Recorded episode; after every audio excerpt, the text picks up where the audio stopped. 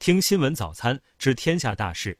今天是二零二三年八月九日，星期三，农历六月廿三。向您道一声早安。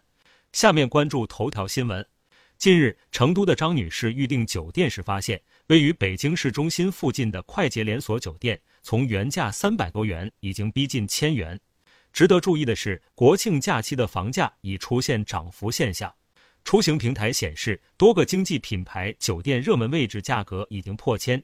酒店人士称，疫情期间酒店的价格很低，但维持经营却花费了巨大的成本。酒店会通过提价来弥补之前的损失。下面关注国内新闻。记者从水利部了解到，目前受降雨及上游来水影响，黑龙江省嫩江支流库勒河、牡丹江支流铁岭河、陕西渭河支流七水河、汉江上游有水河、重庆綦江支流通惠河等十一条河流发生超警以上洪水。八月八日，记者从知情人士处获悉，万达集团高级副总裁刘海波因涉及贪腐被公安机关带走。除了刘海波之外，万达集团还有多人因牵扯贪腐也被带走。兰州中心气象台八日上午发布甘肃省干旱黄色预警，根据最新监测，甘肃省金昌、武威、兰州、白银等市大部地方及张掖市山丹、民乐等地气象干旱已达重旱以上，预计未来七天。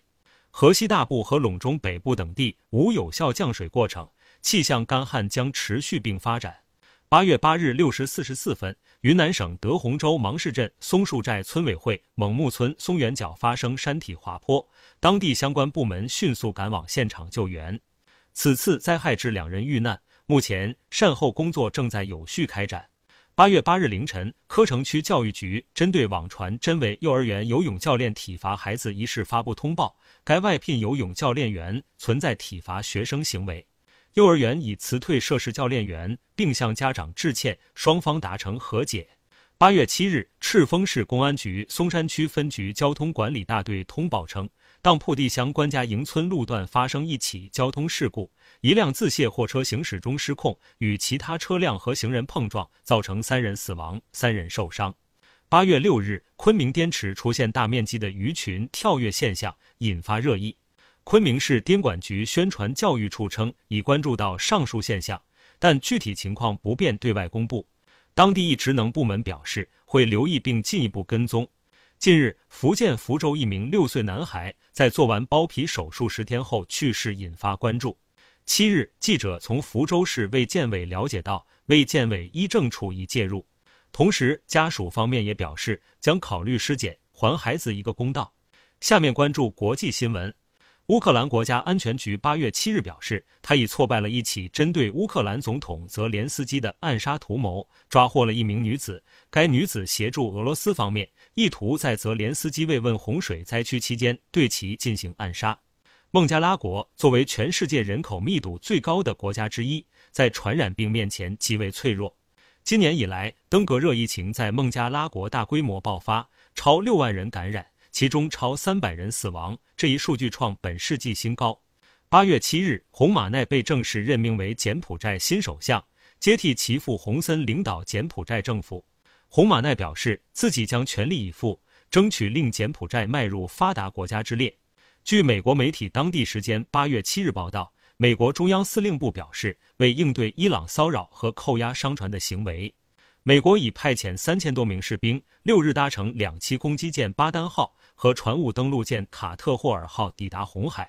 以色列总理内塔尼亚胡在八月七日发布的一段采访中表示，为实现与沙特阿拉伯关系正常化，他愿意向巴勒斯坦做出让步。韩国气象厅八月七日表示，今年第六号台风卡努将于十日上午登陆庆尚南道南海岸，随后贯穿朝鲜半岛。据路透社当地时间七日报道。美国佐治亚州富尔顿县地方检察官已经结束了对美国前总统特朗普试图推翻佐治亚州2020年总统选举结果的调查，检方或将很快对特朗普发起正式起诉。如果特朗普因此被起诉，这将是自今年三月份以来他第四次受到刑事指控。当地时间八月七日起，美国东部遭遇雷暴大风天气，受极端天气影响。美国华盛顿特区的部分公共设施与政府机构普遍提前关闭。与此同时，大批航班延误或被取消。下面关注社会民生新闻。八月六日，在泰安市泰山区某小区，一私家车车主与保安发生争执，驾驶员将保安顶至引擎盖上继续行驶。泰安交警作出回应称，该犯罪嫌疑人因涉嫌寻衅滋事罪被泰安市公安局泰山分局刑事拘留，案件正在进一步调查中。在经过一段时间的内测之后，微信现在大规模上线了朋友圈置顶功能。在更新到最新版本微信之后，可以在自己朋友圈中点击右上角的三个点，此时会弹出一个菜单，出现置顶选项。需要注意的是，目前微信依然提示不要过于依赖该功能，目前依然在测试中，后续随时可能会取消。近日，广东珠海男子郑某携带一个斜挎包入境，神色慌张，刻意绕到人群边缘，企图逃避海关检查。现场官员发现后，遂将其截查。经鉴定，包里两百一十九只活体龟均属濒危物种。八月三日，江西南昌有网友发视频称，一女子在参观滕王阁景区时，跨越栏杆闯进王勃作序场景内部，随意触摸人物雕像，拿取道具。